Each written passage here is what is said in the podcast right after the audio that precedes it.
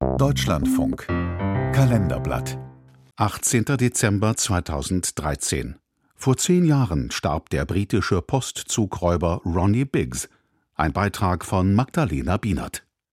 I don't regret the fact that I was involved in the train robbery because it's given me a little, a little place in history, shall we say, you know. Ronnie Biggs sagte der BBC einmal, dass er es nie bereut habe, bei dem Überfall mitgemacht zu haben. Denn schließlich habe er so seinen Platz in der Geschichte bekommen. Doch der Preis dafür hoch. 35 Jahre lang ist er auf der Flucht vor der britischen Polizei, lässt Frau und Kinder zurück, aber ja, er wird weltberühmt. Ronnie Biggs played only a minor role in the Great Train Robbery of 1963. Aus dem Kleinganoven und gelernten Schreiner Ronald Biggs wird Englands bekanntester Räuber, weil er 500 Pfund für die Kaution seines Hauses braucht. Er fragt seinen ehemaligen Knastkumpel, ob der ihm das Geld leihen kann. Laut Biggs war die Antwort seines Freundes ich kann dir kein Geld leihen, sagte er, aber ich will dir ein Angebot machen, über das wir uns unterhalten sollten. Kann ich am Wochenende zu dir kommen? Ja, und das war der Anfang. Denn an dem Wochenende kam er vorbei und bot mir an, bei dem Postraub mitzumachen. Und Bixie willigt ein, obwohl er da schon seit drei Jahren kein krummes Ding mehr gedreht hatte und zu Hause zwei kleine Jungs auf ihn warten. Vielleicht denkt er sich, nur noch dieses eine Mal, für meine Familie. Seine damalige Frau Charmaine erinnert sich in einem Fernsehinterview mit ABC Australia, I really trusted him. I had made him promise me. Ich habe ihm absolut vertraut. Er musste mir zu unserer Hochzeit versprechen, sich nie mehr in kriminelle Machenschaften zu verwickeln. Ich dachte, er bräuchte einfach ein Familienleben und Menschen, die ihn lieben. Er war eigentlich clever genug, um ganz normal seinen Unterhalt verdienen zu können.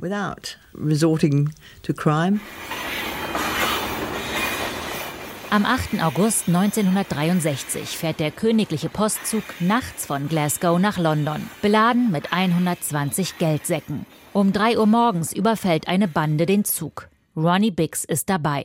Mit der Beute verschanzen sich die Räuber anschließend in einem nahegelegenen Farmhaus. Sie können ihr Glück kaum fassen. 2,6 Millionen Pfund.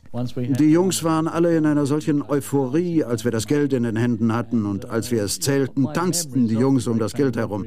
Doch die Euphorie währt nicht lange. Innerhalb weniger Wochen werden die meisten Räuber gefasst. So auch Ronnie Biggs. Er wird zu 30 Jahren Haft verurteilt. Viel zu lange, denkt er sich. Nach nur 15 Tagen im Gefängnis gelingt ihm die Flucht mit einer Strickleiter über die Gefängnismauern. Und sein neues Leben beginnt.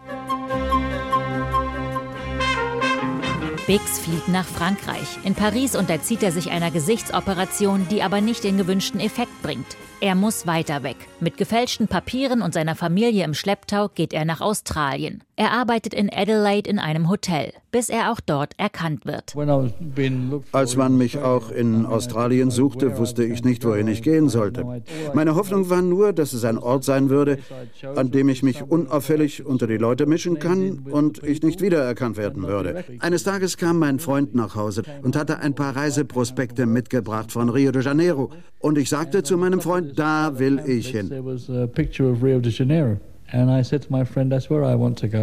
1970 flieht er nach Brasilien. Seine Frau bleibt mit den Kindern in Australien. Biggs heiratet eine Stripperin, bekommt ein Kind mit ihr und wird erneut aufgespürt. Doch es gibt kein Auslieferungsabkommen zwischen England und Brasilien. Arbeiten darf er aber legal nun nicht mehr. Biggs startet seine Karriere als Werbefigur und Vorzeigegauner. Hallo, My name's Ronnie Biggs and I was involved in a great train robbery. Er macht Werbung für seine Autobiografie, für Alarmanlagen, verkauft T-Shirts und Kaffeebecher mit seinem Konterfei und bietet Touristen ein gemeinsames Barbecue an. Für 100 Pfund können sie mit ihm, einem echten Posträuber und seinem Rottweiler namens Blitzkrieg Würstchen grillen. 1998 heißt es im angesagten Reiseführer Lonely Planet, ein Treffen mit Bix sei das Highlight eines jeden Rio-Besuchs.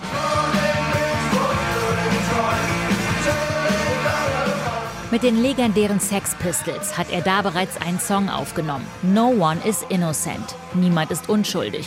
Biggs hat in seiner Heimat England Kultstatus erreicht. 2001 kehrt Ronnie Biggs schließlich nach England zurück. Herzkrank, alt und gebrechlich. Er stirbt am 18. Dezember 2013 im Alter von 84 Jahren. Zu seiner Beerdigung kommt eine Motorradstaffel der Hells Angels.